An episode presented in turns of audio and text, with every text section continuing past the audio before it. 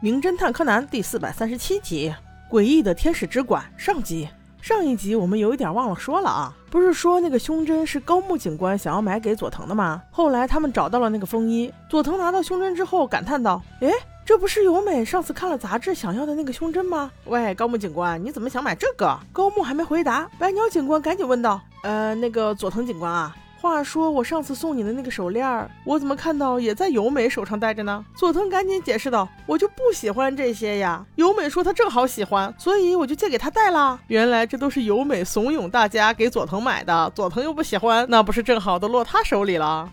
这是借鸡生蛋的一个好办法呀。”好了，我们来说今天这一集。话说柯南他们学校的隔壁班的一个小女生有着悲惨的身世，她的名字叫百合子。她的爸爸和妈妈是私奔结的婚，在她一岁的时候，爸爸就出车祸死了。之后她的妈妈就一个人带着她生活。在百合子六岁的时候，妈妈也病逝了，所以她是一个没有依靠的小学生。不过在前不久，幸运之神似乎眷顾了她，一位名叫时钟先生的人找到了她，跟她讲述了她的真实身份。其实她并不孤单，他还有。很多亲戚，百合子的妈妈实际上是原来的一个大小姐，他的姥爷是一代巨富，而时钟先生是他姥爷的秘书。不幸的是，他的姥爷在几个月前也撒手人寰了，在死之前留下遗言，竟然他自己的十七个子女，包括孙子都没有来看他一眼，所以他决定把所有的财产全部都藏起来。如果这些人想要拿到财产，就要接受他的挑战。在二十四小时内找到遗产，否则就永久失去继承权。按照儿子、儿媳、女儿、女婿、孙子、孙女这个顺序，一个一个排。每个人从开始找宝藏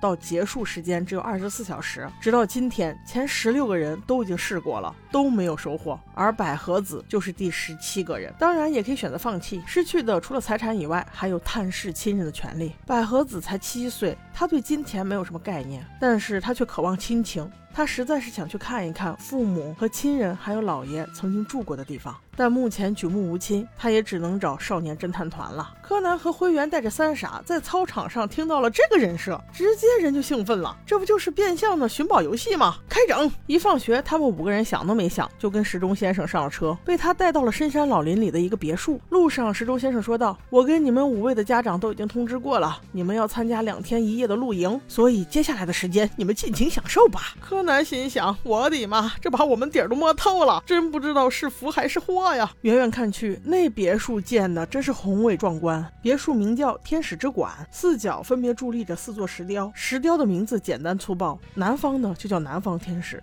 北方的就叫北方天使。在老爷还年轻的时候，孩子们在这里玩，但是老爷只关心赚钱，从来都不关心他们。所以长大之后，孩子们陆续离开，直到现在，别墅依然没有任何温度。别墅的四个方向还分别建有四栋建筑。老爷日常起居的地方叫南馆，而西边的西馆是工作的地方，北馆是佣人和孩子们住的。这三座场馆打扫得十分干净漂亮，只有东馆就像废弃了一样，常年无人照料。同样，这也是老爷的意思。除此之外，别墅里随处可见牛形的铜像和雕塑，因为老爷生前是搞股票的嘛，所以一定要牛牛牛啊！整栋别墅的四个方向，天使身上都安装有筒灯，到了晚上，安保系统自动启动，照的所有地方没有死角。眼看着天已经黑下来，柯南问时钟先生：“您什么时候才能告诉我们谜题呢？”时钟先生却哄孩子们说：“先吃饭，先吃饭啦，晚一点我们再说噻。”在大家都美美的吃了一顿大餐之后，时间来到了晚上九点，仔细听哦。谜题是这样的：当牛头上的角消失，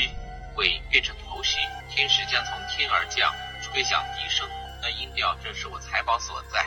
嗯。跟天使和牛有关。这别墅里那么多头牛，到底是哪一头呢？紧接着，时钟先生就开始倒计时，只有二十四个小时，明晚九点如果没有找到，游戏就结束了。不过，即使是这样，他仍然安排孩子们先睡觉。元太和光彦他俩偷偷跑了出来，那步美还能闲着？他肯定拉着灰原一起，也偷偷单独行动。现在乖乖睡觉的，倒只有柯南一个人了。灰原和步美一起，在一个巨大的牛形铜像旁边，特意找了一个牛角消失了的角度，从这儿看过去，窗外正好是。西西方天使，于是步美就认为，也许宝藏在西馆，直接就去了。灰原都来不及拦住，只能跟了上去。而他们的对话被元太和光彦听到了。元太是个死脑筋，还在找牛铜像。光彦却想，既然他们去了西馆，那不如我去东馆看看，那里看起来脏乱差，可能性很大哦。于是便一个人悄悄潜了过去。不幸的是，他竟然误入了机关暗道，一瞬间就没影了。而另一边，灰原和步美在西馆外面摸着墙走，正在思考那个谜题，突然从后方感觉到一丝寒。莽，果然没错，一只匕首就这么直直的飙了过来。还好目标不是他俩，否则他俩死定了。原来是时光先生想要提醒他俩，马上就要撞到电网了，再用手摸就死定了。但当灰原追过去的时候，时光先生已然隐了身形，因为此刻还不是现身的时机。看这机关重重的，我怎么有点怕怕？不如我们下集说吧。